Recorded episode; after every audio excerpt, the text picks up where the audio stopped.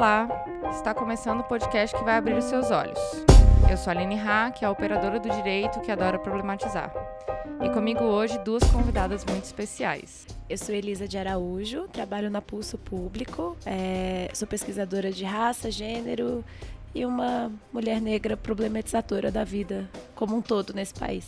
E também eu sou Elisa Cruz, eu sou defensora pública no Rio de Janeiro, professora substituta no FRJ e doutoranda em Direito Civil, especialmente em família, casamentos e infância.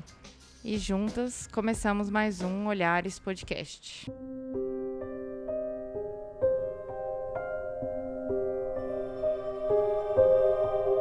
Glossário de termos do Objetivo do Desenvolvimento Sustentável 51, elaborado pelo Sistema ONU do Brasil, destaca como conceitos centrais a ODS de desigualdade de gênero, casamento infantil ou precoce ou prematuro. O Brasil é um dos campeões em casamento infantil. Quem são essas meninas? Por que não falamos sobre isso? Será que todos os casos se enquadram em pedofilia? Hoje eu estou com essa dupla de Elisas para falar sobre esse assunto. E a gente começa perguntando quem são né, as pessoas que estão envolvidas no casamento infantil. Quem são? Porque é, quando a gente pensa num casamento, a gente pensa. A primeira imagem que vem na nossa cabeça é aquela mulher bonita, vestida de noiva. Só que a gente não está falando disso, né? Quem são as pessoas envolvidas? Quem são as meninas, né, que casam no Brasil? A gente primeiro tem que entender que o Brasil são muitos Brasis, né? A gente tem o Brasil urbano, o Brasil rural, a gente tem o ser menina branca no Brasil, ser menina negra no Brasil, ser menina lésbica no Brasil, é, ser uma menina rica, ser uma menina pobre. E o casamento infantil ele é um problema social que tem é, ele tem um lugar né ele, a gente está falando de meninas que estão em situação de vulnerabilidade social quase sempre a gente está falando de meninas que têm uma série de direitos violados enquanto criança. Porque a gente tem que, antes de tudo, entender que a, que a menina ela não é uma mulher pequena, ela é uma criança. O nosso ordenamento jurídico já prevê que a gente trate a criança como um ser que, que precisa de atenção plena, de que seja prioridade absoluta. Só que a nossa Constituição Social, o nosso machismo, o nosso racismo enxergam essas meninas como pequenas mulheres.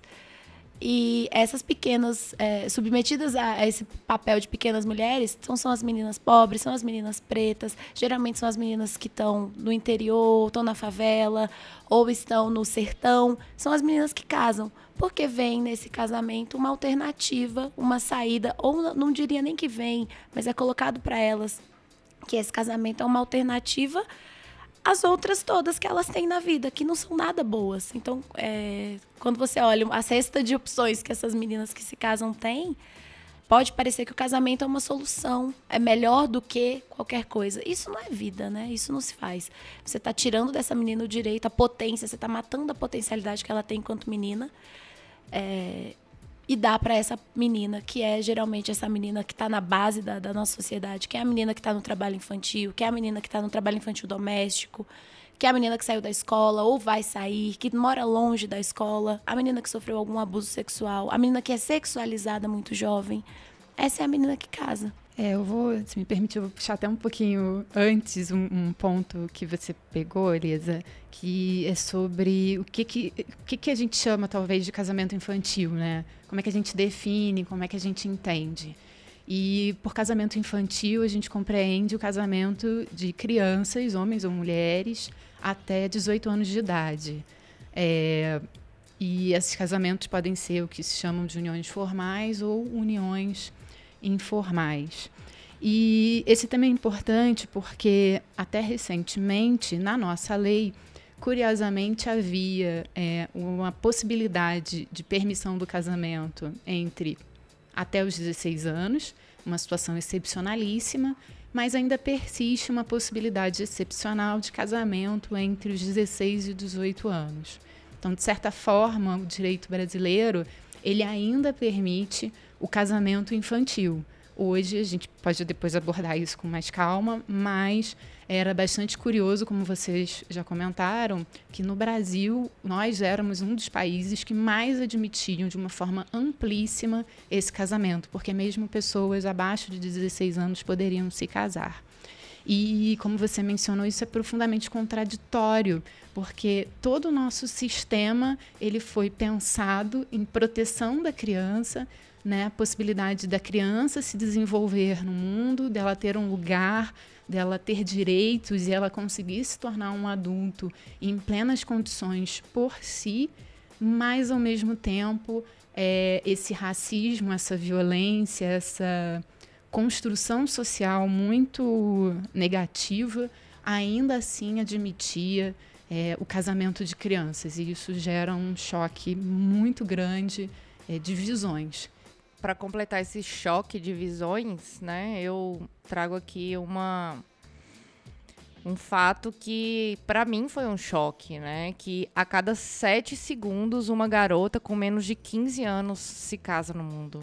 Gente, são sete segundos. É, é um índice muito maior do que a violência contra a mulher. Consegue superar. E é uma violência contra mulheres, né? Mulheres que deixam suas filhas nessa situação e também meninas. E quando a gente fala também em ranqueamento, o, Brasil ocupa, ocupa ainda né, o quarto lugar com mais casamentos no mundo. O primeiro lugar é da Índia, com 26 milhões 610 mil casamentos até 18 anos.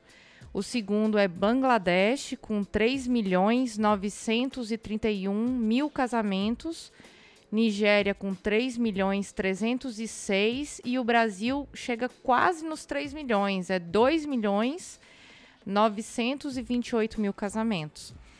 Então, quando nós começamos a pensar é, a respeito da necessidade de se discutir o casamento infantil, nós temos que pensar em quase 3 milhões de crianças que se casam. E por que elas se casam? E, e por que nós chegamos a esse ponto? De permitir que essas crianças se casem. Né? Qual é, qual é o, o, o buraco nas políticas públicas que permite isso, né? Porque igual a Elisa falou, a legislação até pouco tempo atrás nós tínhamos a possibilidade de casamento infantil permitido pela lei. E existe a situação excepcionalíssima que é 16 a 18 anos. Explica um pouquinho mais pra gente, Elisa. É, bem, eu gosto muito de estudar essa parte histórica, jurídica, eu tenho essa paixão. É, e, bem, uh, Brasil imperial, nós adotamos as ordenações portuguesas, filipinas, manuelinas e afins. E em 1916 houve a edição do nosso Código Civil, que entrou em vigor, na verdade, um pouco tempo depois. Mas lá já tinha uma previsão bem curiosa em que a maioridade era atingida à época aos 21 anos, mas haviam idades diferentes para o casamento. Então, olhando com o olhar de hoje para o passado, porque é, é, preciso, porque senão a gente vai acabar penalizando é, é, é ou interpretando de uma forma descontextualizada, hoje é, é, a gente jamais aceitaria isso. Mas naquele código o homem podia se casar, salvo engano, 21 ou 18 anos, mas a mulher podia se casar com uma idade menor. E a justificativa para isso é que essa idade mínima da mulher, que a gente também chama de idade núbio, ela era permitida porque a mulher amadureceria mais rápido do que o homem. E aí a gente já vê alguns traços já dessa discriminação, desse, dessa violência contra a mulher. E essa situação perdurou até até 2002, porque foi quando o código foi alterado, a gente teve o Código Civil de 2002, que eliminou essa diferença etária, até por conta da Constituição, que tinha, tem como pressuposto a igualdade de gênero. Mas, ainda assim, é, apesar da igualdade de idade, manteve, primeiro, a possibilidade de casamento a partir dos 16 anos, mas também permitia é, a, o casamento abaixo de 16 anos em duas situações. Ou a existência de gravidez decorrente da, da relação permitindo o casamento, ou então de forma a evitar a punição criminal. É, da pessoa que era acusada, da, que era partícipe daquela realidade, daquela situação sexualizada. E, novamente, fica muito claro que os dois motivos têm uma relação com o papel da mulher na sociedade. Porque é a mulher que fica grávida, então ela precisa casar para que é, para corrigir ou para legalizar a situação da gravidez. E também, é, caso ela fosse vítima da violência sexual, o casamento apagaria né, essa violência que ela sofreu e legitimaria assim o casamento. Pelo menos essa segunda parte, em alguma medida, ela foi corrigida desde 2005 por força de uma mudança lá no Código Penal, que foi extinta, é, é, terminou a possibilidade de extinção é, da possibilidade de punir um agressor, um réu acusado, um ofensor sexual, mas ainda assim você tem esse texto legal que permanece ali para nos lembrar qual é o papel da mulher e que é a mulher que é que pode casar, quer dizer, a ideia de que o casamento permitido abaixo dos 16 anos ainda está muito mais vinculado com o papel da mulher do que propriamente uma alguma um favorecimento concreto de homens e mulheres, né, de crianças, homens e mulheres dentro dessa sociedade. É interessante você colocar esse ponto porque eu me lembro que antes antes da lei ser promulgada, né, a lei que proíbe o casamento infantil, eu fiz um eu fiz uma análise sobre isso no Twitter, eu estava eu tava tava revisando um conteúdo para uma prova e eu me lembro que tinha acabado de sair um relatório da ONU de 2018 sobre casamento infantil e coincidentemente eu estava estudando esse assunto no Código Civil, né, a questão da, das famílias e tudo mais. E eu pensei, cara, até hoje a lei ainda autoriza isso aqui. Eu não acredito. E aí a necessidade dessa percepção de gênero, essa percepção que nós estamos construindo aqui no Olhares e tantas outras mulheres estão construindo em todos os espaços do lugar da mulher, né? A, a menina é, para a sociedade, ela, ela vira uma mulher a partir do momento que ela menstrua, né? E se ela engravida é porque ela já menstruou. Então, é, a gente vê nos filmes, nos livros, no Game of Thrones, né? No, nas séries. Ah, agora você, agora você menstruou, então você está pronta para se casar. E isso historicamente construído, né? E meninas que que são colocadas em relações é, a partir desse momento e e aí entra em choque, né? Ah, eu, eu vou preservar a questão da família, ou eu vou preservar a questão da infância. E como a sociedade ainda alimenta isso, né? Da, da questão da maternidade solo, né? Algumas pessoas não gostam muito desse termo, mas das mães que criam seus filhos sozinhas e é, uma necessidade de se corrigir ou de se trazer uma solução para evitar que isso aconteça, né? De meninas que se vê na situação de gravidez infantil e aí, não, vamos permitir aqui que ela se case para evitar que o Estado assuma essa culpa de estar tá perpetuando, né, esse, esse contexto social de, do lugar da mulher na família, né, e, e da responsabilidade que essa criança acaba adquirindo tão cedo, né. Se a gente olhar essa, o próprio ODS 5, né, que fala da, da necessidade de, de, promover ações de igualdade de gênero, e aí ele, ele coloca como um dos objetivos, uma das metas, combater o casamento infantil e outras violências contra meninas, e aí tem, vem nesse bojo a, a, a mutilação genital, enfim. É, é um problema mundial, é, e, e, no Brasil ele vem num, num contexto de, de, como a Elisa começou, é, falou muito bem, da construção social desse país, né? Eu gosto muito de, de sempre me colocar, é, onde quer que eu vá falar sobre qualquer assunto, do meu lugar, que é de uma menina, uma mulher que era uma menina preta, de uma, de uma mulher que cresceu e estudou e teve essas oportunidades, mas que vem de um lugar de periferia.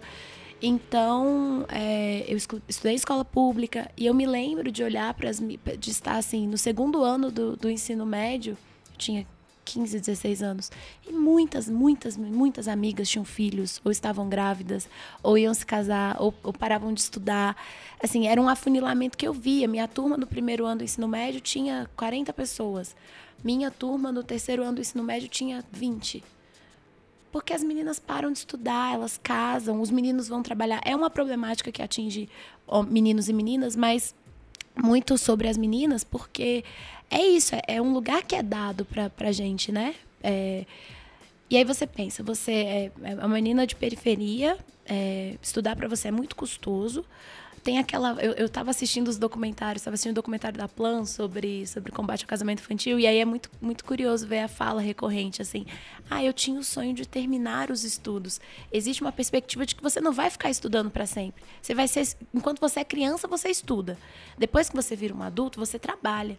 E aí elas tinham essa coisa, sonho de terminar o estudo, mas aí elas casaram cedo e nem terminar. Tipo assim, qual é o horizonte? Qual é o horizonte dessas meninas? Ele é muito curto, ele é muito aqui. E casar é uma construção social, de que é uma boa alternativa para sua vida. E aí tem uma série de, de, de, valores que, assim, a legislação é importante, é, a lei. A gente sabe que a lei é, conforma imaginários, né? A gente sabe, ah, agora é proibido fazer o casamento. Ok, mas a gente sabe que nem todos os casamentos são feitos é, de maneira formal dentro de um cartório. A gente sabe que a maioria deles é, juntou e foi casar ali, foi, foi morar junto ali e virou um casamento. Eu tenho a sorte, a grande bênção de trabalhar junto com a Plan, enquanto consultora política da Pulso Público, é, trabalho com a Plan trabalho com Viviana Santiago, que é a gerente. pra gente o que, que é a Plan. a Plan International é uma organização não governamental que atua no mundo inteiro e no Brasil no, na defesa dos direitos da menina. Então a gente olha para as políticas para a infância, para as políticas para as mulheres e traz o enfoque da menina. E por incrível que pareça, é raríssimo. A gente tem é, política de combate à violência sexual. A gente não faz o recorte de, de geracional. A gente faz o recorte de gênero nessa política, mas a gente não faz o geracional. A gente fala de, meni, de mulheres como se fôssemos todas mulheres desde o momento que nascêssemos. E não é, existe a menina. Existe a menina que está sofrendo a vulnerabilidade por ser uma menina, por ser uma criança. E aí, a gente, se a gente for acrescentando essas camadas, a menina negra é mais violentada, a menina negra casa mais enquanto criança. E eu tenho a grande, como eu é, trabalho com a Plan, trabalho com a Viviana Santiago nesse, nesse nessa relação é, da Pulso com a Plan. E a Viviana é a, é a gerente de gênero da Plan. E eu tenho aprendido muito com ela sobre a questão do casamento e da, e da potencialidade da menina. Ela sempre fala, é, se ela estivesse aqui, ela diria: é, nenhuma de nós aqui traz uma coisa linda que as meninas trazem, que é a potencialidade. Elas podem ser qualquer coisa que elas quiserem ser. E é muito cruel que a gente, quanto sociedade, olhe para essa menina e tire dela essa potencialidade. Quando você faz uma menina casar, você tirou dela a potencialidade, ela não vai mais estudar. A gente sabe que ela não vai casar, não vai ser a noiva bonita, com uma festa bonita, e depois ela vai morar num castelo. Como os contos de fada constroem na cabeça das meninas. Não, ela vai ser uma menina que vai, muito provavelmente, ser muito pobre, as meninas que se casam pobres, isso são os dados daquela pesquisa da Promundo sobre o casamento infantil. A menina que casa pobre, ela fica mais pobre ao longo da vida. Ela não vai, ela não vai superar a situação de pobreza, ela vai ficar mais pobre, porque ela casou pobre com um homem pobre. Ela vai ter filhos, ela não vai conseguir trabalhar, ou ela vai estar num subemprego. Então, ela não vai estudar. A, a, os dados de evasão escolar estão intimamente relacionadas com casamento infantil. Ela vai sair da escola. Então a gente sabe que sem, sem educação, a via dela de crescimento social está amputada. Ela não vai para lugar nenhum. Ela virou, ela, a gente matou a potencialidade daquela menina de ser a revolução dessa sociedade. Ela virou mais uma menina. Já fica aqui consignado o convite para Vivi, para ela vir. Viviana, a melhor pessoa. Vivi, um beijo imenso. Eu vou te mostrar isso com muito orgulho. é, para falar sobre a potencialidade das meninas. E aí, eu achei interessante você trazer isso, Elisa, por conta da. É, da, dos recortes, né, dentro, dentro desse grande guarda-chuva que é gênero. E é uma coisa que o Olhares tem trazido bastante para mim, né? É, da gente estar tá conversando sobre essas, esses pontos para trazer o, o, tão chamado feminismo interseccional, né? Então ele, ele tem várias várias coisas para se ligar e, e a gente fala muito sobre questão de gênero, aí já fala de gênero, de raça e classe. E é algo que já está eu, eu, já não consigo mais falar assim, vamos falar sobre questão de gênero, e aí já sai raça e classe junto, né? E aí depois, é, agora já sai raça, classe e etnia. Aí agora já sai raça, classe, é, gênero, raça, classe, etnia e sexualidade. Aí agora, a partir desta, deste episódio, vai começar a sair relação de gênero, raça, classe, sexualidade e geracional. Porque a gente vai só acrescentando as camadas né? Eu estava até ontem lendo um livro da Sueli Carneiro sobre, sobre questão de gênero, raça e classe. Uhum. E, a, e uma, um ponto que ela bate muito é a questão da gente é, não ficar aliando sempre a questão de raça e classe, que são coisas diferentes e tudo mais. E a gente vai observando dentro desse contexto todo o quanto a perspectiva geracional também se liga a todos esses pontos. Né? E aí não se fala de meninas, do mesmo jeito que não se fala de mulheres idosas. Era isso que eu ia colocar. A questão etária ela é muito esquecida e estou fazendo meus estudos bem nessa área de infância. Não sou especialista em pessoas idosas, tenho muita vontade de estudar, mas uma coisa por vez. Mas a impressão que eu tenho é que questões etárias elas são esquecidas porque esses polos, infância e pessoa idosa, elas não são consideradas normais dentro da sociedade. Eu estou usando aqui meio, meio que um conceito de Foucault. A criança e o adolescente ainda são considerados, de certa forma, objeto. É, como elas estão em tese sob o poder de alguém, é, tem pai ou representante, mas elas são controladas. E as pessoas idosas, porque é so, acho que a sociedade ainda entende a pessoa idosa como uma pessoa inválida é, inválida, estou usando um termo não técnico, mas uma pessoa incapacitada e que por isso ela não merece a atenção devida. Então, é eu tenho a impressão que é por conta disso que a gente coloca esse recorte é, na parte adulta. É, a gente tem uma dificuldade jurídica e social de reconhecer a qualidade de pessoas para fora disso que é o mundo, o universo adulto, mas que é profundamente importante. É, se eu puder só contribuir um pouquinho mais com alguns dados que eu trouxe aqui, é, são dados que eu tirei da Unicef e do IBGE. É, puxando um pouco que você falou que você viu o quarto lugar da Unicef, o, no mundo, a Unicef estima que 650 milhões de mulheres casaram é, com menos de 18 anos até março de 2018, que foi o último estudo deles. No Brasil, uh, o IBGE, no censo de 2010, é, entende, configura como uniões formais, que é o casamento, como a gente conhece, aquele casamento formal, de perante o oficial, o juiz de paz e se declararem casados, ou as uniões informais, que é o famoso juntar, né, aqui no Brasil. O IBGE achou aproximadamente 88 mil uniões formais e informais entre, entre crianças de 10 a 14 anos, e dessas, cerca de 22 mil eram homens e 65 mil eram mulheres de 10 a 14 anos. E na faixa de 15 a 17, o total foi entre 567 mil, sendo 79 mil de homens e 488 mil de mulheres. É, eu acho que se alguém tem alguma dúvida que o casamento infantil ele é bem centralizado na mulher. Eu acho que esses dados do centro do IBGE eles são completamente sem, não deixam nenhuma dúvida de um recorte etário de gênero. Eu não tenho como fazer o de classe, porque aí dependeria de uma análise bem mais profunda dos dados do IBGE. Então, eu não vou entrar aqui para não correr o risco de, de cometer algum equívoco.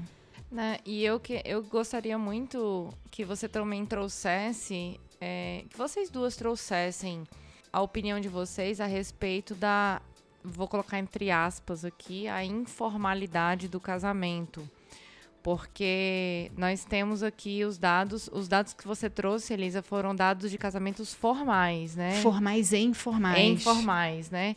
Mas ele, ele divide qual, qual é o percentual de formal e informal? Oh, só para ter uma ideia, em um casamento por grupos de idade do cônjuge feminino. Isso eu tenho aqui. Então, eles olham a partir da idade da mulher. São cerca de 98 mil. Pois é, aí a gente já consegue. Casamento, aí aqui eles só colocam casamento mesmo. Casamento mesmo, né? Formal, né? Então de 500 mil, 90 é o que? 20% mais ou menos, né? 20%, 18% mais ou menos. É, então a gente tem aí uma. Fazendo uma análise de, de união estável, né? Que garante também é, a dificuldade de alcance desses dados, né? Porque quando você está numa situação de união estável, ainda mais quando é proveniente de um casamento infantil, que é proveniente de uma relação é, abusiva, enfim, né? Sexualmente abusiva, esses dados vão ficando mais difíceis de ser alcançados, né? E, e eu acho que os dados sobre a informalidade, eles, eles deixam isso um pouco mais claro. O quanto o casamento infantil, ele, ele é algo a ser combatido. Mas também, ao mesmo tempo, né, se existe formalização nesse sentido, né, de 20%, o quanto o Estado estava permitindo e incentivando isso. É algo que a gente também começa a pensar, na minha opinião. Eu nunca pensei sobre esse aspecto de incentivar. É interessante. Você falou agora uma palavra que me chamou a atenção. Eu sempre entendi sobre o aspecto de tolerar e esse raciocínio de incentivar nunca nunca me chamou a atenção, mas agora eu tô aqui pensando, né? É, eu pensei nesse ponto de incentivar, porque a partir do momento que o, o Estado ele te traz uma forma de formalizar, de deixar isso aceito pela sociedade, e a gente sabe, assim, eu vou colocar numa experiência minha mesmo. Eu, antes de me casar, eu juntei, né? Eu tive um, um eu tive uma, é, uma união estável antes do meu casamento. E a gente observa muito claramente a repercussão que um papel tem na sociedade, né? Então, você se casa, você assina um papel para formalizar a recepção da sociedade, da sua família em relação ao seu relacionamento é diferente você está morando de favor e compra e, e, e assina um papel, você você pode ter morado naquela casa 50 anos, 30 anos, mas a partir do momento que você assinou um papel de compra, aquela casa ali é sua. E, e outras situações, né? É, relações mesmo contratuais, porque os operadores do direito que me perdoem, ou a sociedade, enfim, o casamento é uma relação contratual. É uma relação contratual, não deixa de ser, né? Se você assina um papel, ainda mais é uma relação contratual, né? Então, eu acho que é um incentivo sim, porque existe uma previsão legal para isso, né? Existia. Existia uma previsão legal para isso. Então, existia um incentivo para que isso se tornasse formal e aceito pela sociedade. E eu diria, é muito interessante essa construção sua, e, e eu concordo, é, porque eu trabalho, eu moro em Brasília, nasci em Brasília, trabalho em Brasília, é, trabalho com uma consultoria política que, que lida com o Poder Legislativo Federal, com o Poder Executivo Federal. Só que, especialmente ao começar a trabalhar com defesa dos direitos da infância, eu comecei a perceber como é, essa instância legal federal, ela está longe da, da ela não está com o pé no chão, né? A gente tem muito deputado municipalista que fala isso. Ninguém mora na federa, ninguém mora na União. Ninguém mora no estado, as pessoas moram no município. Então a lei, imagina, no nosso código civil existia uma previsão de casamento para reparar é, uma, uma, ofensa, né, uma agressão sexual ou uma gravidez precoce. Gente, está dado, está posto, está conformando o comportamento das pessoas. Se você engravidar uma menina de 14 anos, você pode casar com ela e está tudo bem. Imagina isso na, na, no, na sociedade ali no, no, no, Brasil. Eu falo que é o Brasil profundo, assim, o Brasil que a gente não entende, tanto não entende que se assustou com o resultado das eleições de 2018, né? Tipo, ai, mas ninguém sabia, ninguém viu que isso ia acontecer. Por quê? Porque a gente não estava ouvindo as pessoas que estão vivendo aquela realidade, estão abaladas por, por a, pela problemática de crise, etc estávamos nas nossas bolhas e aí de repente a gente tomou um susto de meu Deus. Olha que susto, não sabíamos que, onde é que nós estávamos enquanto cientistas sociais. Então a, a questão do casamento infantil para mim é a mesma coisa. Se é, até março desse ano. Eu estava na plano, no dia do. do a gente estava trabalhando numa oficina lá em São Paulo no dia da sanção da lei. 15 de março. Foi ontem. Se até ontem a legislação brasileira permitia que meninas se casassem, imagina o quanto a gente não vai demorar para fazer com que essa proibição seja internalizada pelas pessoas. É, eu estava vendo uns dados da, dessa mesma pesquisa da Promundo com a Plan e a ONU. De 2015 para de 2000, dos anos 2000 para 2015, o percentual de casamentos caiu cerca de 2%. Para a gente erradicar ele até 2030, tá, a gente está muito atrasado.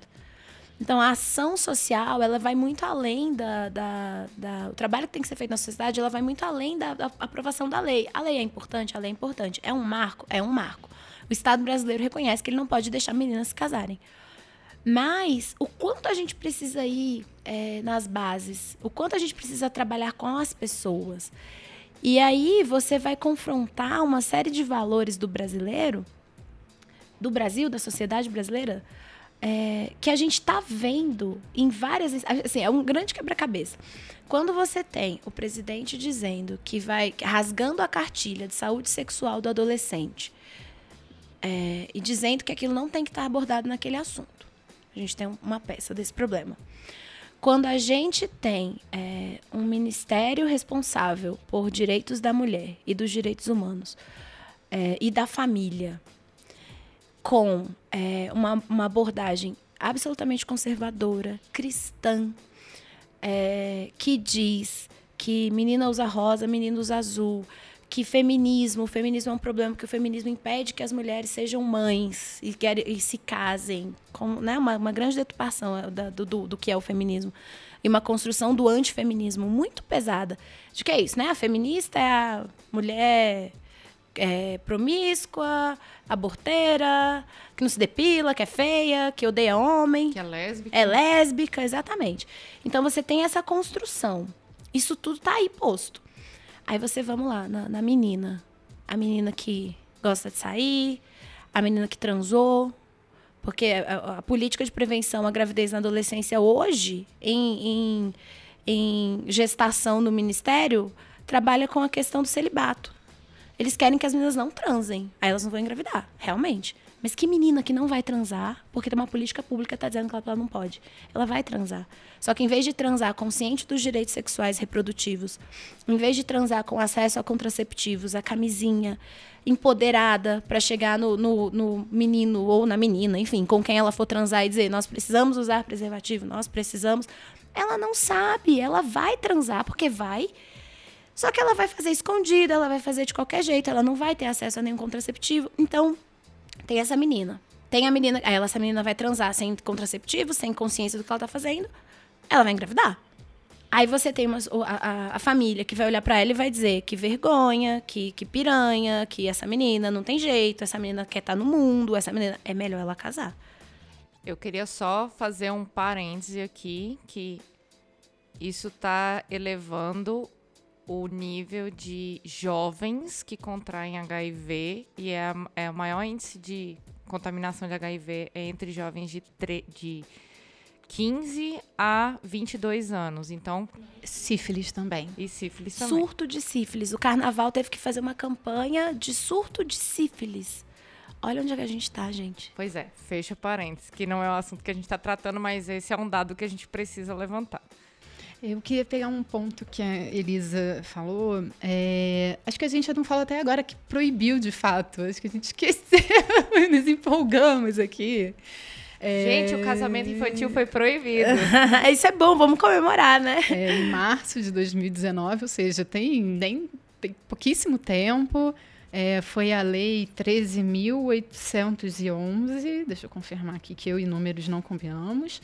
Então é isso mesmo, 13.811 que mudou o Código Civil e agora é proibido o casamento com pessoas com menos de 16 anos, entre 16 e 18 continua. Ou seja, ainda tem aquele amparo legal da autorização dos pais, né? É, é, é isso mesmo, Elisa? É isso. Precisa da autorização dos pais. E uma pergunta clássica dos meus alunos é: e se um pai só der, ou só a mãe? E eu respondo: não.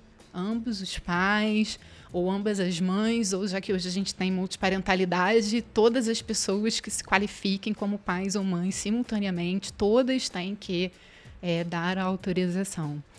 Mas o que eu queria mesmo comentar, puxar um gancho que você colocou, é que você estava falando quanto vai ser difícil essa compreensão e essa mudança de paradigma, né? Entender que esse casamento não deve existir. Quem sabe um dia a gente conseguir levar aí para uns 18 eu tenho eu, eu, fiquei muito feliz com essa quando foi aprovada a lei e mandei para vários grupos meus de infância ou de advogadas mulheres vários outros coletivos e eu falei que era um grande é, incentivo numa luta de gênero. E a primeira crítica que todos abordaram era mas isso não resolve nada porque as inf uniões informais vão continuar. Eu falei eu sei gente o mundo ele não muda é, só porque uma lei surgiu para proibir. Eu compreendo. Mas essa, essa lei ela tem um marco simbólico na defesa de gênero. E aí o que foi mais interessante, me perdoem os homens que escutem, mas aí começou uma série de homens é, questionando: ah, mas não é mulher que casa mais. Mas não são mulheres pobres, negras, muitas vezes do interior, que casam tanto. São pessoas com dinheiro. E eu falei, olha, eu já tive dois casos como defensora que a profissão me fez fazer esse pedido. E eram meninas, e vou chamar aqui mesmo de meninas, porque eram crianças de 14 anos, de uma zona rural, que tinham abandonado a escola. Uma estava grávida, a outra queria estar. E que para elas o mundo seria entrar naquele casamento e viver a vida delas e seguir sem. Eu lembro que eu conversei muito, assim, foi um atendimento que durou cada um deles durou, sei lá, metade de um dia, em que eu percebia que elas não conseguiam imaginar outra coisa senão reproduzir a família de onde elas estavam vindo. E quando eu comecei a comemorar e debater essa lei, ouvir, mas é assim mesmo, não só de homens, também de algumas mulheres, foi muito duro, porque reforça muito do que foi falado aqui, desse localização de gênero, dessa determinação, dessa falta de esperança, dessa incapacidade nossa de não ver alternativas e não buscar e brigar por essas alternativas. Você falando agora, eu também tenho um caso que foi muito simbólico assim na minha vida, para quem está chegando nesse episódio neste momento. Eu sou advogada, já tem 10 anos que eu sou advogada. E, e atuo na área de família e inventários, né? Sucessões e tal. É uma área que eu gosto muito, né? Por causa da aproximação com as pessoas e tal. E eu me lembro uma vez que eu estava fazendo um, um inventário e a mãe de um dos herdeiros chegou para mim e conversou comigo e falou assim: eu queria entrar com uma investigação de maternidade. Aí eu falei: como é? Ela é uma negativa de maternidade. Eu quero, eu quero tirar uma pessoa, eu quero tirar o meu nome de uma certidão de nascimento. E assim, é, até, até aquele momento, em oito anos de advocacia, eu ouvia falar disso como se fosse uma lenda urbana, né? E aí ela me explicou a situação. É, ela, ela veio para Brasília, ela veio do interior, veio para Brasília com 17 anos, viveu em, em união estável com uma pessoa até os 18 para que ela pudesse se casar, porque ela não teve aprovação dos pais para se casar aos 17, mas saiu da situação de pobreza saiu da situação de vulnerabilidade social que ela vivia e veio para Brasília, no início de Brasília. E aí ela se casou aos 18 anos. Ela devia, sei lá, ter 18 anos e um mês quando ela se casou. E quando ela casou, como acontece com muitas mulheres, infelizmente, ela descobre quem é a pessoa que se casou depois que assina um papel, né? Então acontece demais isso. Para quem não sabe, Bem-vindo a este mundo, conheça esta verdade. Muitas mulheres descobrem quem são seus cônjuges a, par a partir do momento que elas se casam. E a partir do momento que ela se casou, esse cônjuge dela chegou para ela e falou: Olha, eu tenho uma filha de dois anos. E eu gostaria que você registrasse ela, porque é, a mãe dela sumiu, e enfim. E ela registrou essa criança porque o, o marido coagiu ela. E ela registrou essa criança na época, era muito mais fácil registrar crianças é, sem documentos, né, e tudo mais. Graças às feministas, é, essa situação mudou bastante. Mas ela chegou para mim e falou: "Eu hoje eu tenho os meus filhos, isso vai prejudicar o patrimônio que eu vou deixar para eles, e eu tenho uma situação de 30 anos atrás para resolver. Ela não sabe nem onde essa menina nasceu, se ela nasceu em Brasília. Então eu, eu, eu até hoje não consegui dar uma solução para essa mãe que já está idosa, que é uma situação que a gente acaba lidando, né? E enfim, só para vocês terem uma ideia, o que, que um casamento é, desse tipo pode trazer para uma mulher e para toda uma família, porque inclusive ela disse para mim e, e, os herdeiros, né? Porque na época eu estava fazendo o processo dos pais dessa, desses herdeiros, né? Então essa mulher está viva. E, e os herdeiros falaram: a gente nunca viu essa menina. Tipo, depois. E ela, essa senhora, ficou casada com esse, com esse senhor poucos anos. Então, tipo, ela teve os filhos e se separou porque era um relacionamento abusivo. Então, assim, é complicado, sabe? É complicado. Era tão abusivo que ela acabou, né? Tendo uma filha que não é dela. E aí, prejudicando toda a situação patrimonial também. Eu acho que parece já ouvi também que parece, de certa forma, frívolo debater o porquê que não deve existir o casamento infantil. Mas aí, retomando uma frase que a Elisa falou no início do programa, existem consequências. Um casamento ele não é uma relação é, fácil, é, ele não é uma relação. Você até usou uma vez é, recentemente essa frase, é romantizada. Existem consequências. Claro que existem consequências positivas mas também existem, é, não vou dizer negativas, mas são projetos que precisam se são projetos de pessoas que precisam se compatibilizar. E é muito complicado que uma pessoa, uma criança ou um adolescente em formação tenha a exata dimensão do qual o significado desse projeto em comum que precisa ser compatibilizado sem aderir apenas à proposta do outro como é que ele prossegue com a sua próprio desenvolvimento, mas também pensando em si, mas nesse projeto comum. É, a gente talvez, muita gente talvez vai escutar isso pensando, ah, mas o casamento é uma coisa boa, vai ter alguém para amparar, para estar tá junto. Mas existem também concessões. Será? E aí é a pergunta que eu gosto de debater com alguns, com os meus colegas e com colegas de profissão, amigos, etc. Será que uma criança adolescente está preparada para entender o significado dessas concessões, para entender o significado e as consequências? Será que, dois, ainda que ele entenda, o que eu não acredito por conta dos meus estudos da infância, neuropsicologia, medicina e afins, é, será que nós, como enquanto sociedade, a gente deve concordar com essas consequências de uma dificuldade ou mesmo a saída da escola, de uma facilitação para que ocorra uma gravidez, porque isso é muito esperado quando se está no casamento. Quem de nós nunca ouviu isso? Quando é que vai ter filho? Quando é que vai casar? E depois que casa, quando é que vai ter filho? Ou quando vai ter o segundo? Parece uma, parece uma escada social, né? Que a gente tem que subir. É, depois só falta plantar uma planta, escrever um livro e pronto. Você completou todas as suas metas na vida, você não precisa ser mais nada. Aliás, você, você como indivíduo, não precisa ser mais nada. Então, são essas as questões que envolvem esse debate de casamento infantil. Não é tão simples quanto dizer, ah, mas ela fez porque quis, mas ela casou porque quis, ou engravidou porque quis. Não é sobre isso. É sobre a construção da pessoa por ela, para ela, e como na sociedade. E que talvez ela. Eu acredito que a pessoa não está totalmente pronta para essas dimensões abaixo dos 14 anos, eu tenho absoluta certeza. Nisso eu sou intransigente demais. Eu acho que é basicamente uma criança.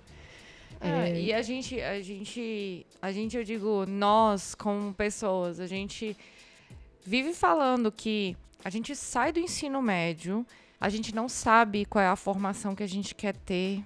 A gente às vezes se forma em algo que não é o que a gente desejava. E olha, nós estamos em uma situação de maioridade, normalmente já, né? Tem pessoas que não têm essa escolha, que tem adolescentes que já estão no ensino médio, os pais já estão pedindo para que eles trabalhem, né? Com 16 anos já, já estão fazendo esse tipo de exigência. Então, pegando esse, esse ponto, Elisa, que você trouxe, é, o que é que é exigido pela sociedade como algo para ser acrescentado como um crescimento, né? Por exemplo, o casamento, né? Ele, ele ah, as meninas é, se casam mais porque elas, a justificativa era que elas é, amadureciam mais rápido, então por isso elas são um número maior. E aí os meninos que estão no ensino médio deles é exigido, né, um trabalho para ajudar em casa e às vezes a menina também já está ali numa situação de, de trabalho doméstico, né, ou na própria casa ou na casa de alguém. E o importante da gente trazer esses olhares para essas construções que a classe média normalmente faz uma, uma construção totalmente diferente, né? Que é, ah, eu estou na universidade e não sei se é isso que eu quero. A gente já parou para pensar nisso?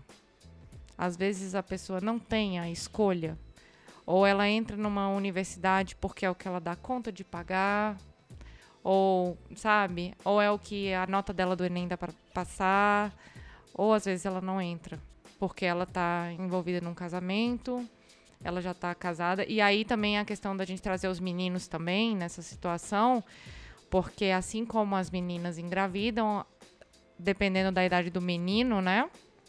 É cobrado dele também essa postura, né? De assumir esse filho e se casar. É. Então eu acho que os meninos que entram nessa situação de casamento infantil são os meninos que são cobrados para assumir filhos que eles geraram porque eu não consigo visualizar, é claro que pode existir, mas eu não consigo visualizar nenhuma outra situação para um menino entrar numa situação de casamento, a não ser assumir um filho que ele mesmo gerou. Assim, podem existir, vocês podem, se vocês tiverem outros exemplos, é, eu só consigo pensar nesse exemplo. Sabe? Olha, você já é um rapaz, porque se você teve a capacidade de fazer um filho, você tem que assumir esse filho e casar com essa menina. Eu posso dizer pela experiência que eu já tive. Por dois anos eu trabalhei especificamente com infância dentro da defensoria e em algumas situações eu precisei fazer atendimentos dentro de unidades socioeducativas. Tanto feminina, só tem uma no Rio feminina, mas também masculinas. E vários adolescentes pais, de seus 16, 17, acho que eu tive um caso de 15 anos e uma fala comum desses meninos, desses adolescentes, é assumir a mãe entrar no relacionamento porque ela ficou grávida. É, e a gente conversava entre nós, defensores que lidávamos com a situação, o, a necessidade deles de se provarem homens a partir desse momento. É, tanto ter os filhos, ter filhos representava um reforço à masculinidade deles, como assumir aquela família, aqueles filhos também. Era uma, algo muito natural e que eles achavam que era parte desse código de ética, honradez masculinas que eles tinham que respeitar. Então, é exatamente isso. Não tem pesquisa específica, mas é uma experiência prática de muita escuta, de ouvir esses adolescentes e, claro, ter que resolver as consequências, como Outro dia a gente estava conversando sobre como um adolescente de 15 anos reconhece o filho. E aí entram os choques, porque aos 15 anos, por lei, ele é absolutamente incapaz, ele precisa dos pais para tudo na vida. E aí, ele tem um filho, ele vai reconhecer? Não, ele precisa dos pais autorizando para que ele reconheça. Gente, isso não pode estar certo. Quando você precisa de uma outra pessoa para fazer algo que é tão privado, tão íntimo como reconhecer um filho, tem alguma coisa que realmente está errada nessa equação. E ainda assim, bem, claro, ele teve lá criança, ele tem o seu, sua responsabilidade, ele tem o seu dever, mas isso não deixa de ser um fator muito anormal e que a gente tem que ter um cuidado e tem que construir para que soluções para que isso não aconteça. É, esse, de, esse debate sobre as masculinidades tóxicas, né? O que nós esperamos dos homens na sociedade, né? A gente vê que isso perpassa e atinge também esses meninos. Então eu, eu, eu, eu, quis levantar essa questão porque isso também é um debate do feminismo, né? Quais são os homens que nós estamos criando, né? Esses meninos que vão virar homens na sociedade, né? Quem são eles? O que é que nós estamos passando? Quais são os valores e a cultura que nós estamos passando? É, é bem interessante a gente colocar isso. Bem, a gente demorou para falar a respeito da, da lei desse ano, né? Que, que a lei que proibiu o casamento infantil.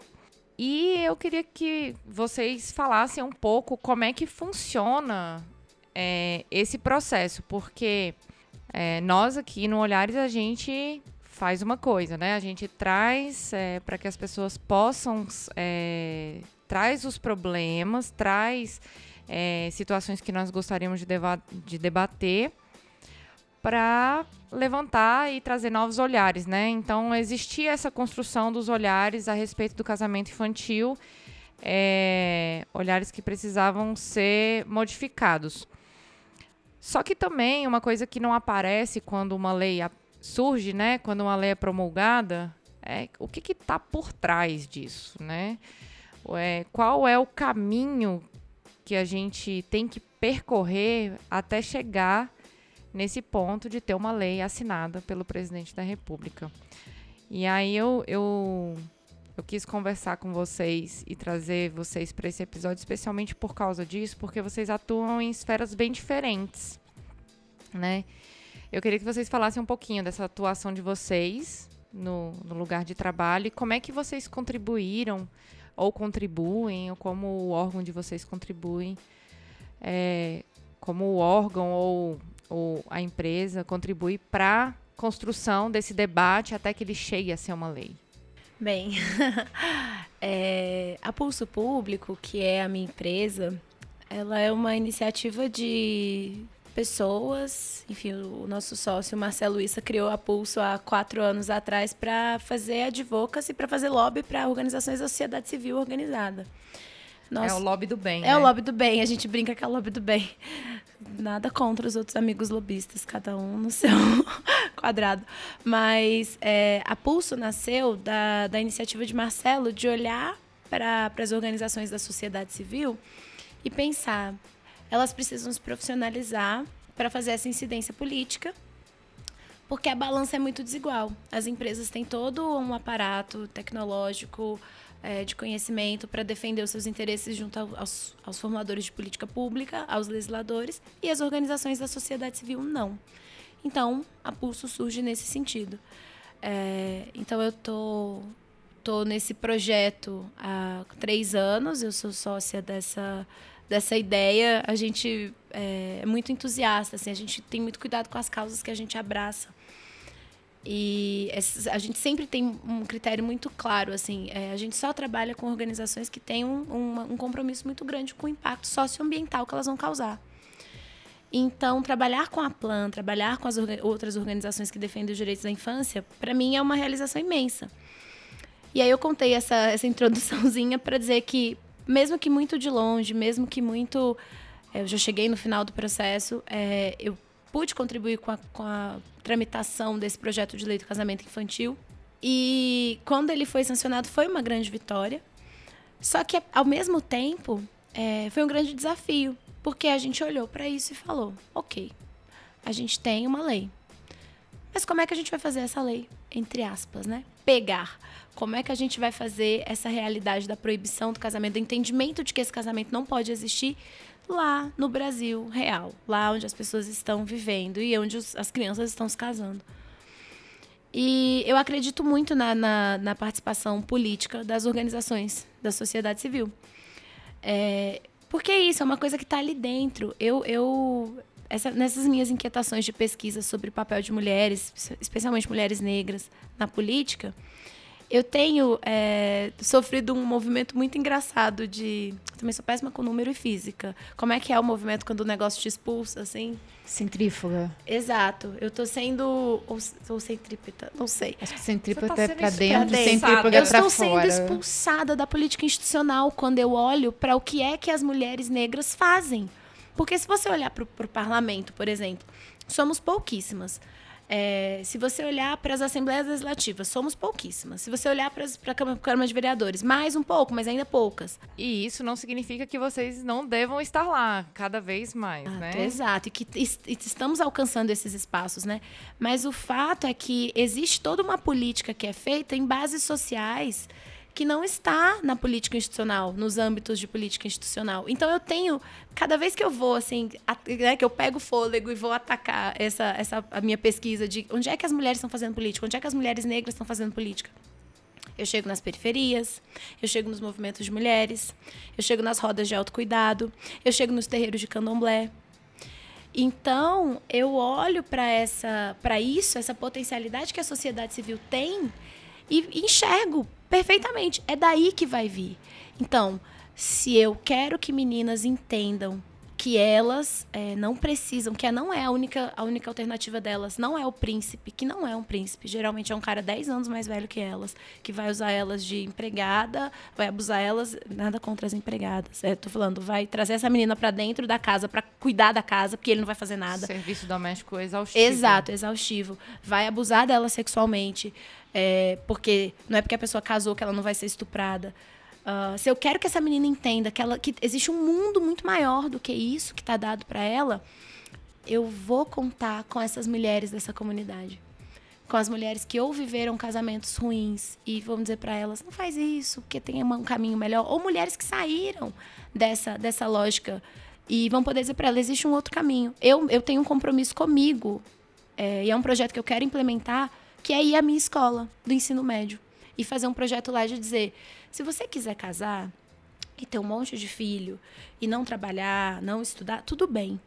Mas se você quiser não fazer isso, você também pode. Eu quero mostrar para elas que eu estudei ali naquela escola e eu casei com 31 anos. Quando eu, inclusive, já tinha dito, não vou mais casar. Não, gente, casar, não quero. E acabei casando. E tá tudo bem, porque foi um casamento constituído, é um casamento constituído em bases absolutas de igualdade, de, de equidade, né? Igualdade nem existe essa palavra. De equidade, de nós somos, eu sou, um, eu sou uma mulher, você é um homem, nós temos nossas vidas, nós temos diferenças eh, eh, entre nós, mas eu não vou me violentar nem um milímetro para manter esse casamento. Eu não vou me rebaixar nem um milímetro para ter você do meu lado, porque eu não preciso. Você vai ficar comigo e eu vou ficar com você porque é bom para nós dois, na mesma medida. Então eu quero que essas meninas entendam isso. Não é porque você, não é porque estão dizendo aí que as feministas não casam e odeiam homem, não sei o que, isso não é verdade.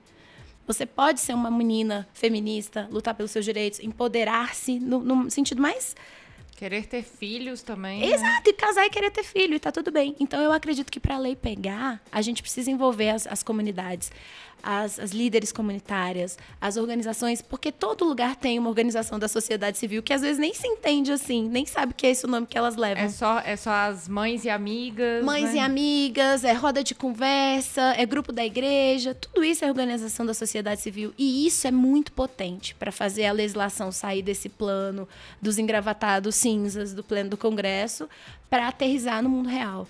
Então, assim, é- essa é, a minha, essa é a minha batalha, essa é a minha, minha esperança, assim, de que eu não vou desistir, não. Eu acho que as coisas estão caminhando para um, um lugar bonito. Vamos e lá. aí o seu, o seu trabalho é pegar na mão dessa organização e levar lá para o Congresso. Exato, e depois fazer a via contrária. Vamos lá, agora a lei está aprovada. Agora vamos voltar aqui para vocês e vamos fazer o trabalho, que a política não está só lá. A gente tem essa coisa, né, do, ai, a gente não política, futebol e religião não se discute. Discute sim, gente, tem que discutir. Faz parte da nossa vida. Isso que vocês estão fazendo aqui é política. Ser uma, uma matriarca de religião de, de matriz africana que recebe na sua casa, no seu terreiro, a comunidade no, qual você está inserida, que ensina essas meninas, que, que, que traz essas pessoas para um, uma vivência comunitária saudável, isso é política, isso é político. Uma mulher que cuida de cinco, seis, sete crianças de, das outras mulheres do bairro que cuida, que vão trabalhar. É política. É político. E é aí que, que vai ter. É aí que mora o, a, a, vitória, sabe? Dessas batalhas que a gente tá, tá travando. Eu falo, falo com. Eu casei com um homem, tá? Então eu não odeio o homem, não. Mas eu não sou uma feminista que odeia homem, não. Mas eu falo todo dia, gente, o mundo dos homens deu errado.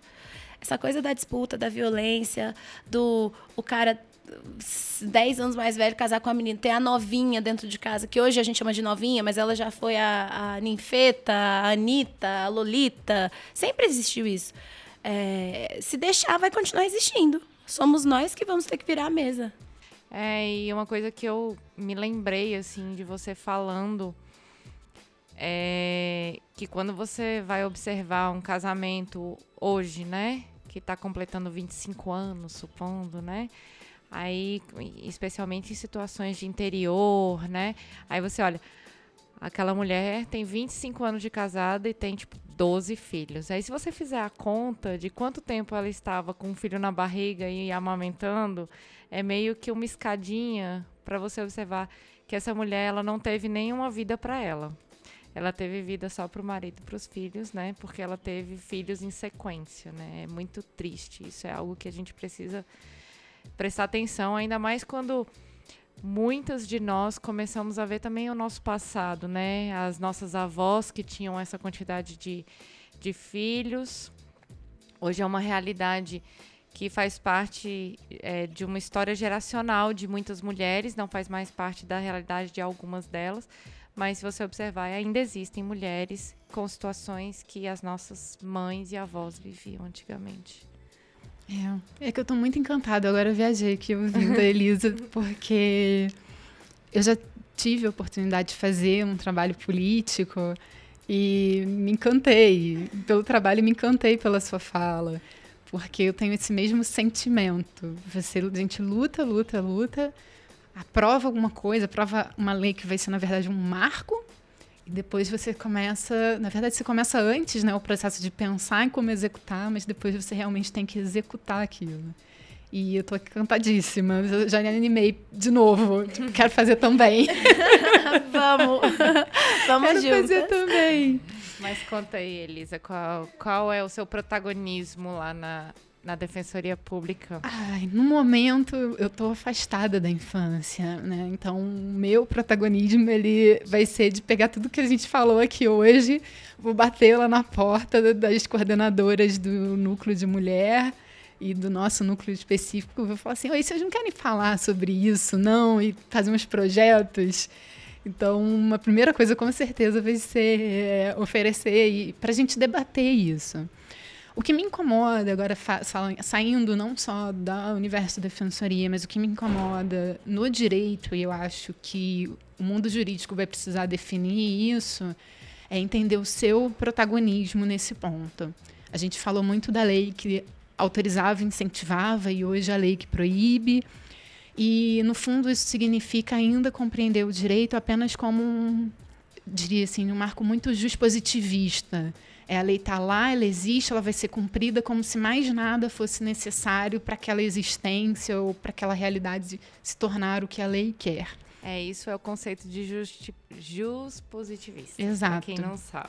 Que, no fundo, inspira muito ainda o meio jurídico, né? A gente acha que a lei vai resolver tudo e que tá tudo bem. É, é um incômodo que eu tenho também como operadora do direito. É, parece que é só um amontoado de letrinhas, né? uhum.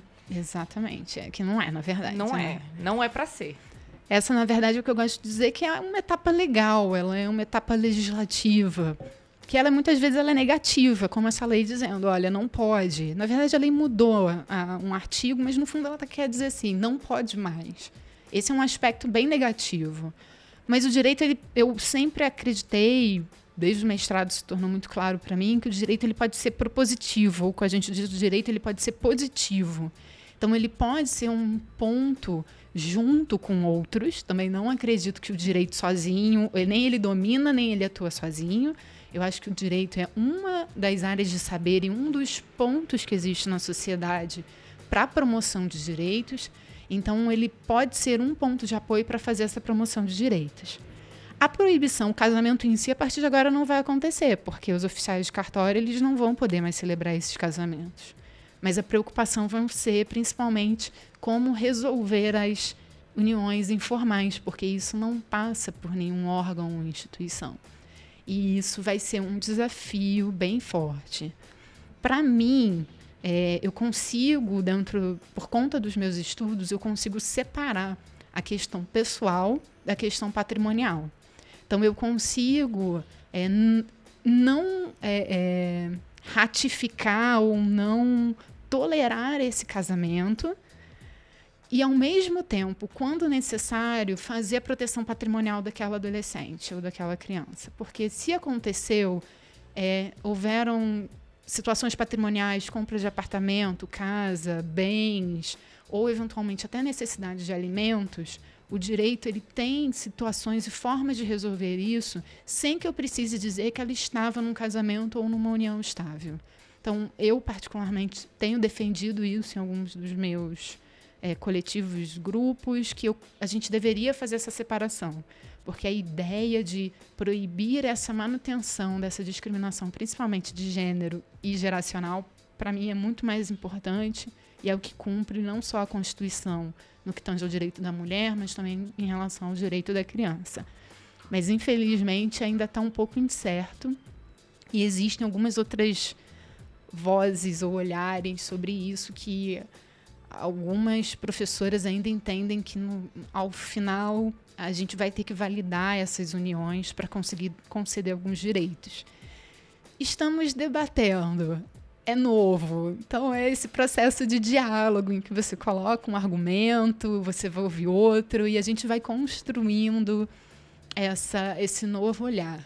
Eu espero poder, assim, com a ajuda de vocês, construir novos argumentos para quebrar essa resistência e para aproximar dessa realidade concreta, dessas dificuldades, é, dessas omissões e esquecimentos e invisibilizações.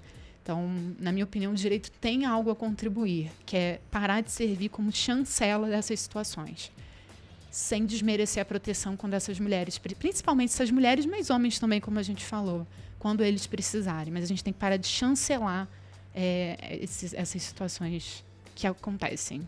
E, e aí, pegando um pouquinho do que cada uma de vocês disse, é, eu não consigo separar a atuação de vocês, entendeu? Eu consigo só ver é, uma efetivação dessa lei, né, algo mais concreto, se tiver um, um, uma forma de trabalhar em, em, em, consonância com a outra, se as duas estiverem intimamente ligadas. Por que, que eu penso isso? Porque do mesmo jeito que a gente é, faz uma ação política de identificação de grupos de base, né, que são as mulheres que estão ali em grupos de mães, em grupos da igreja, em grupos de, é, de é, institutos, né, ou então ou até mesmo uma ONG, né, que já é algo mais, mais formalizado, né, com um objetivo social mais claro aliada a uma questão jurídica, né? Porque que acontece? São essas mulheres que vão levar o, é, o assunto, são essas mulheres que vão deixar clara a situação, né? Então a necessidade também de se capacitar essas mulheres.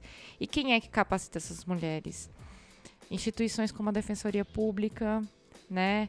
Então, é, às vezes essa mulher está incomodada, não tem direito, não tem dinheiro para pagar um advogado, mas tem a defensoria pública ou existe algum projeto da defensoria pública com o objetivo de capacitar líderes locais, né, mulheres, grupos de mulheres em vulnerabilidade. Deixa eu aproveitar esse gancho. Na verdade, a defensoria hoje atende mulheres em situação de violência de gênero, não apenas quando elas não têm dinheiro para pagar um advogado a vulnerabilidade dessa situação já permite que a gente atenda.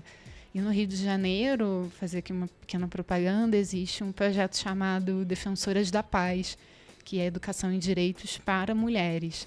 A gente tem dois ou três programas já em andamento, em regra no interior do, do Rio de Janeiro. Pois é, então aí se consegue fazer uma educação para paz, né? A gente municia essa mulher, deixa ela ali preparada para dizer o que pode, o que não pode, o que o Estado está a favor dela e onde ela pode buscar isso, né?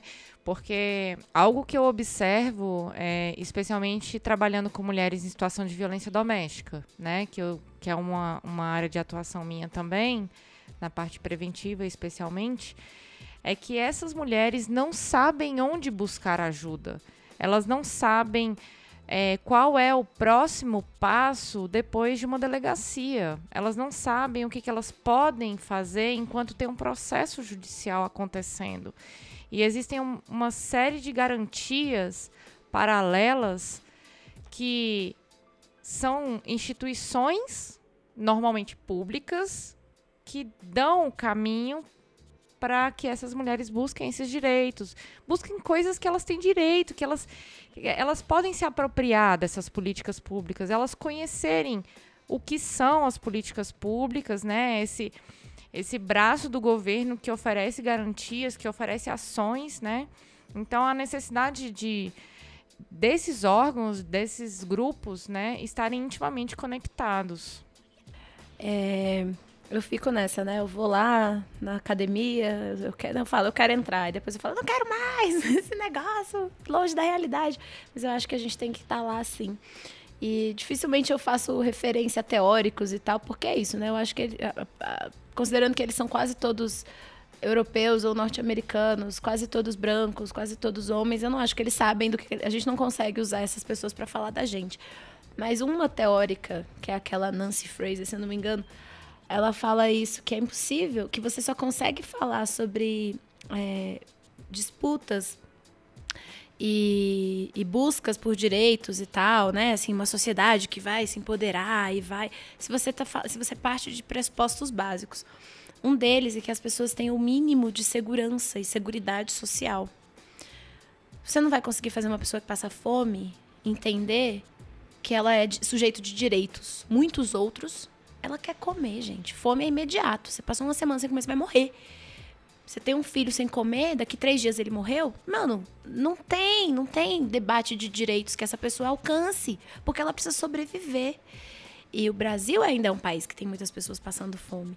O Brasil ainda é um país que, que o salário mínimo não dá para uma pessoa pagar um aluguel e se alimentar. Quem dirá uma pessoa que tem uma família extensa. Então, é, eu nunca vou me esquecer, eu era muito nova, muito jovem, eu tinha, sei lá, 15, 16 anos. E eu fui fazer um trabalho social num lugar muito pobre aqui perto de Brasília. É, a periferia de uma periferia, assim. Eram casas, invasões, casas construídas no meio do, do mato, assim, uma coisa bem, bem precária. E aí eu lembro que eu cheguei e vi aquele monte de mulher. Era uma, era uma, era uma chácara que tinha vários barracos e muitas e cada mulher morava num barraco e tinham pouquíssimos homens, mas tinham muitas crianças. Tinham meninas muito jovens, tipo 14 anos com seu segundo filho. E aí ia, nessa escala, assim, a irmã de 16, a irmã de 18, a mãe de 30 e pouco. E aí eu lembro que eu fui e tal, era um trabalho bem assistencialista, assim, de levar cesta básica mesmo, e conversar para ver como é que as crianças estavam e nanã. E eu lembro que eu voltei para o carro, né, que estava levando as pessoas para ir nesses lugares, e eu comentei assim: caramba, como é que faz tanto filho se não tinha 15 anos? Como é que faz tanto filho se não sabe, se sabe que não vai dar conta de alimentar? Acho que eu tomei uma das maiores tapas com luva de, luva de pelica na minha cara, que eu, foi o... Eu gosto de dizer que você tomou um banho de água fria. Tomei, tomei. Porque eu, eu já abandonei, eu tomei um tapa na cara, um soco no estômago, porque eu acho que a gente não tem que colocar choque de realidade aliado à violência. Então, Boa. Então eu acho que a partir de agora eu vou Usem usar. banho de água fria. Adorei. Eu tomei esse banho de água fria. E aí a pessoa que coordenava o projeto virou para mim e falou assim: Você já parou para pensar que uma mulher, numa situação dessa, que ela não tem comida, é, ela não, ela nem escolhe as relações sexuais que ela tem. Ela é abusada por esse marido que acha que ela é propriedade dele e que ela é um problema porque ela tem um monte de filho, ela custa muito para ele. Você já parou para pensar que uma menina nessa idade, tudo que ela quer é ser uma mulher para sair desse contexto de violência que ela é submetida porque ela é uma menina, ela é uma criança, ela é, ela, ela é violentada porque ela é um sujeito menor? E que essas mulheres não têm a menor autonomia sobre dizer quando elas vão transar, se elas vão usar contraceptivos. Você já parou para pensar em todas essas violências que desaguam numa gravidez indesejada? minha cara, né? De me arrepio de falar disso até hoje, porque a partir daí eu comecei a pensar, gente, a gente não pode olhar para o mundo com os olhos, com os nossos olhos, com as nossas lentes. A gente precisa entender de onde essas pessoas vêm, do que elas estão falando. E é isso, assim, eu acredito muito na. Eu acredito na política, porque senão eu não estava fazendo o que eu faço. Eu acredito nas leis, porque senão eu não estava fazendo o que eu faço. Mas eu acredito nas pessoas e no, no movimento da sociedade. Assim. Eu acredito nas mulheres, porque são elas sempre os movimentos. É, os movime as movimentadoras, vamos dizer assim, é a base. A Angela Davis fala isso, né? A mulher é, negra está na base da sociedade. Então, o dia que o mundo tiver boa, bom para essa mulher, ele vai estar tá bom para todo mundo. E é isso.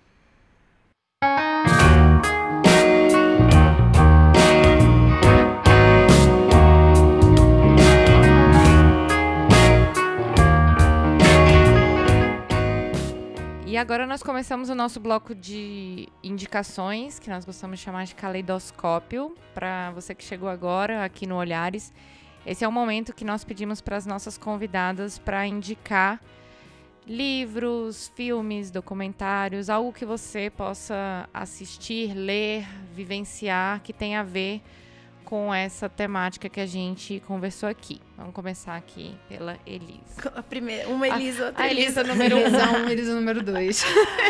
então vamos lá. Eu vou indicar o documentário Casamento Infantil, que foi produzido pela Plan International e é um olhar muito sensível sobre a, essa problemática no Brasil, conta a história de uma menina, de duas meninas, na verdade, uma de contexto do sertão nordestino e outra do contexto urbano, da periferia de São Paulo. E é bem legal para a gente é, enxergar rosto, né? Nessa menina que a gente quer é, salvar do casamento infantil. Aliás, dessa menina que a gente quer empoderar para que ela se salve do casamento infantil. E a minha outra indicação é o livro Olhares Negros, Raça e Representação da Bell Hooks. É o mais recente lançado. Não vou falar muito para que a gente é, se delicie lendo, mas me parece que a coisa mais bonita desse livro é, é a Bell Hooks construindo, é, dizendo, nos chamando a um desafio. É, os abolicionistas fizeram muito pelo, pelos negros, né, pelo movimento no, né, no mundo, enfim, no Brasil, nos Estados Unidos. É, os abolicionistas fizeram, o movimento negro fez, os constitucionalistas fizeram. O que, que a, a nossa geração vai, vai dar para esse movimento? E ela traz um olhar bonito. Vamos olhar para as nossas potências, para os nossos afetos, para a beleza que existe nesse povo, nesse país, nesses países que foram construídos nessa diáspora uh, e nessa colonização, enfim. É um, é um convite a olhar bonito para essa história, para o lado bonito dela e para forte, para se fortalecer e para fortes e juntos mudarmos o que ainda é feio. Então, acho que tem tudo a ver com o nosso debate. É, eu estou muito grata de que finalmente estão traduzindo os livros da Bell Hooks para o português brasileiro, né? Finalmente. É. Elisa, o que, que você tem para trazer para gente? Eu vou primeiro recomendar uma aula da professora Betânia Si. Uh, o título da aula é Identidade e Direitos Humanos. A Betânia Si uma, ela é filósofa, doutora em filosofia, trabalha na UFRJ, UFRJ não, perdão, na UERJ. E nessa aula ela debate a construção de uma teoria da justiça com base na pessoa é, em injustiça. Então, é uma proposta interessante porque inverte a lógica. Você não pensa numa sociedade ideal para fazer adequar essa sociedade ideal no mundo, mas você pensa nas fragilidades humanas para construir uma teoria que busque superar essas injustiças, vulnerabilidades, é, situações de vitimização e etc. É uma aula bem bacana é, que foi gravada e está disponível no YouTube. E a minha segunda recomendação é um filme chamado, o nome, título dele é Sonhos Roubados, que é de 2010, foi dirigido pela Sandra Werneck e tem como inspiração o livro da jornalista Eliane Trindade, livro chamado As Meninas da Esquina, Diários dos Sonhos, Dores e Aventuras de Seis Adolescentes do Brasil. É, o filme, no caso, retrata três adolescentes de uma comunidade empobrecida no Rio de Janeiro e as violências e escolhas ou não escolhas, como você comentou, em que elas passam para conseguirem dar uma dinâmica e responder às suas próprias questões. É um filme bem interessante que situa bem dentro desse contexto que a gente colocou. São filmes.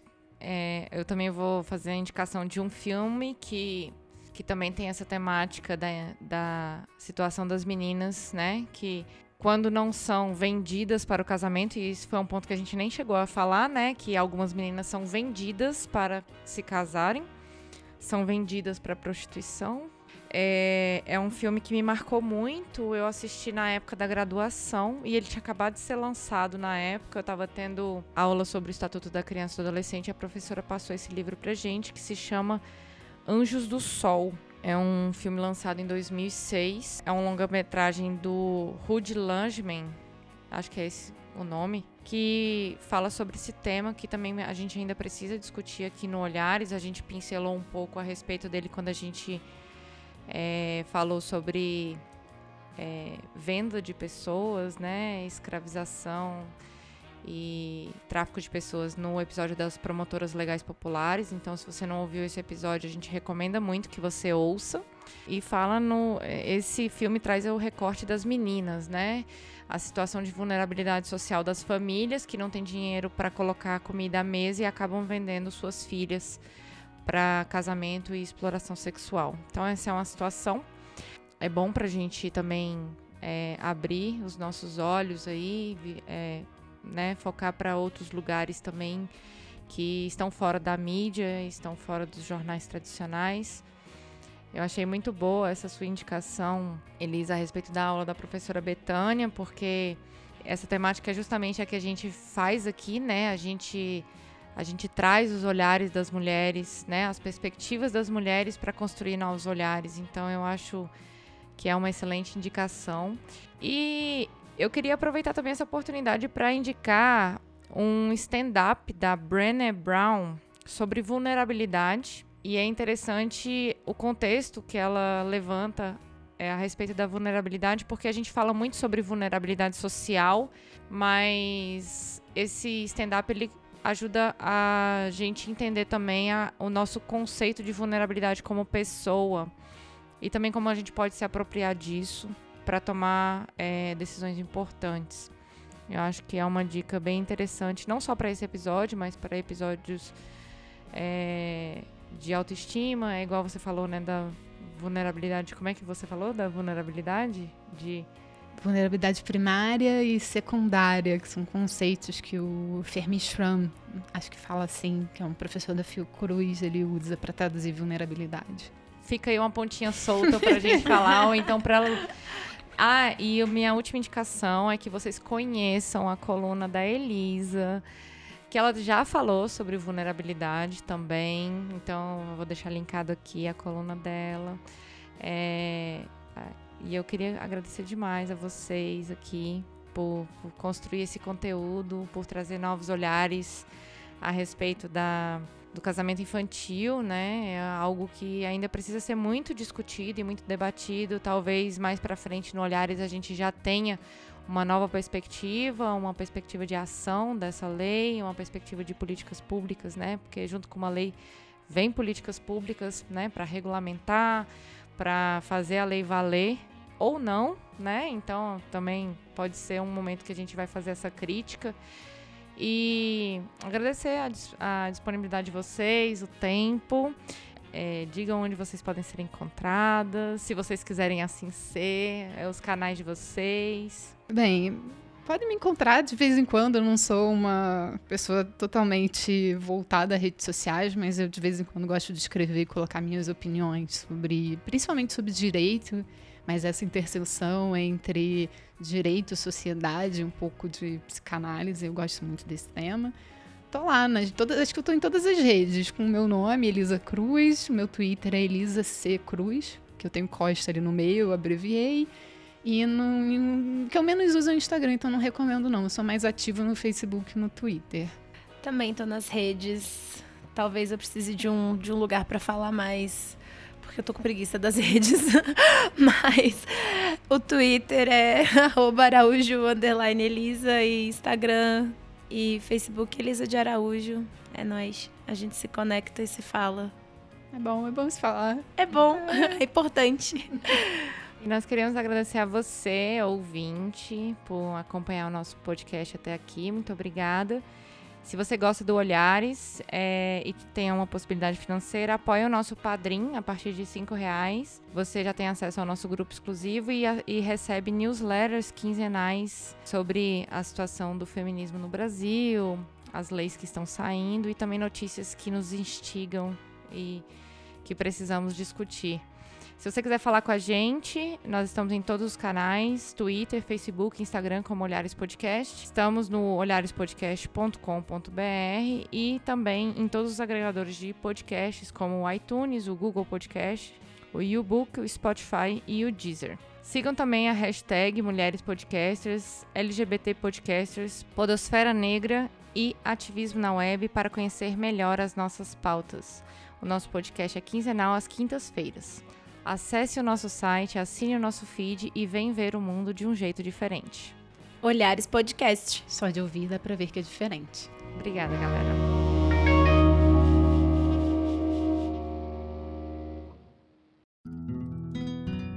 Esse podcast é uma produção Caleidoscópio Digital.